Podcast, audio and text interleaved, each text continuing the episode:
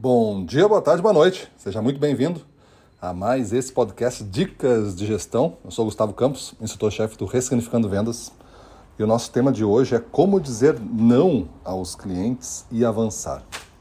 Veja bem, quando você está dizendo não a uma situação, alguma negociação, a gente tem que começar a separar o que é um não, que a pessoa entenda que é algo pessoal, e um não que é algo que, que está sendo eliminado do melhor jogo que você está construindo com ele.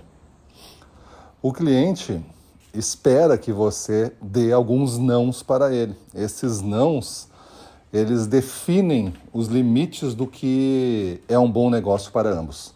A gente tem que entender algumas premissas antes, que é a premissa do bom negócio. Né? O bom negócio, é, se não for para os dois lados, geralmente não é um negócio sustentável, é um negócio de uma transação só, de duas transações, aí tu desiste, porque acaba não sendo um bom negócio. Imagina você vendendo um produto que está sendo explorado, está dando um desconto que você está entregando com prejuízo, aí o cliente reclama, aí o cliente devolve porque não foi exatamente no, no, na definição, não veio com a etiqueta tal que foi combinado, e aí devolve o produto, aí é, é um cliente complexo, é um cliente cheio de regras, e você não está ganhando ainda não tendo lucratividade nenhuma com a operação, você vai acabar desistindo. Não tem como continuar é, sendo fornecedor nessa situação. Não é um bom negócio para você. Então, um bom negócio tem que ser, para ambos os lados, algo atrativo para ser duradouro.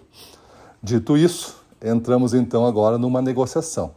As negociações, quando o vendedor é fraco, quando o vendedor ele não se coloca no jogo, quando o vendedor está lá só para tirar o pedido, apresentar uma oferta, apresentar uma campanha, acaba que o comprador não tem outro jeito a não ser ele definir o que é um bom negócio para ele, porque o vendedor não está apresentando o bom negócio na visão do vendedor. Então o comprador coloca os termos na visão de um comprador.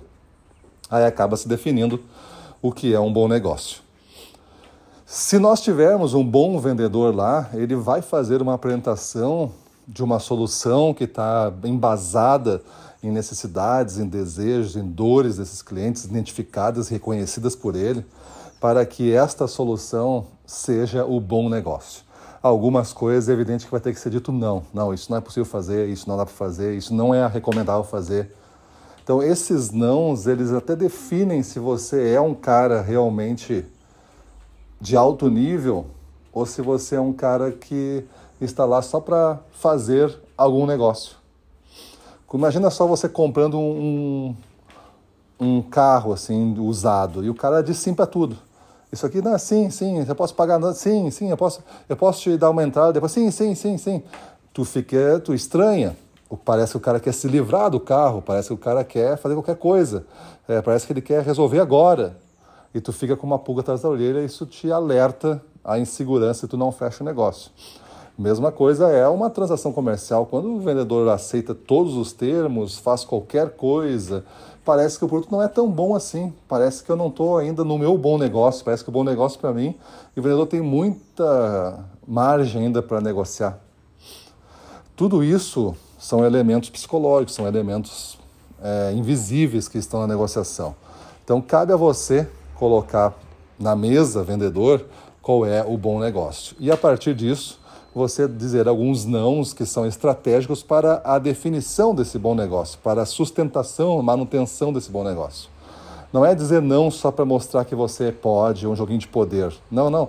É dizer não para a sustentação de um bom negócio. Alguns casos tu vai dizer o bom negócio, o cliente vai aceitar o bom negócio, não precisa dizer não nenhum. Mas em outros, em eventuais negociações, tu vai ter que ser o cara que vai dizer alguns nãos. Isso vai te referenciar como uma autoridade no segmento, como alguém que tem respeito no segmento, como alguém que sabe e sustenta o que é um bom negócio e se responsabiliza por ele. Imagina você dizendo assim: olha, meu cliente, eu posso até aceitar esses termos, mas eu não me responsabilizo é, por, pela implantação do serviço nessas condições. Eu não, me, eu não me responsabilizo é uma, uma frase forte. E tu está dizendo um não para o cliente, porque ele está forçando os limites máximos de um bom negócio. E ele está entrando, então, num mau negócio para ti. E tu está eliminando uma parte do que tu disse que era um bom negócio e tu não está fazendo então a implementação. Por exemplo, um, num caso específico assim, o não é eu não me responsabilizo. Então pense aí, você é o cara que aceita tudo, você é o cara que define o bom negócio e treina a sua equipe, sendo gestor, para eles defenderem um bom negócio? Ou você é o cara que aguenta a campanha, as condições e negocia várias tabelas para que as pessoas tenham condições de negociar dentro de cada cliente o que ele quiser?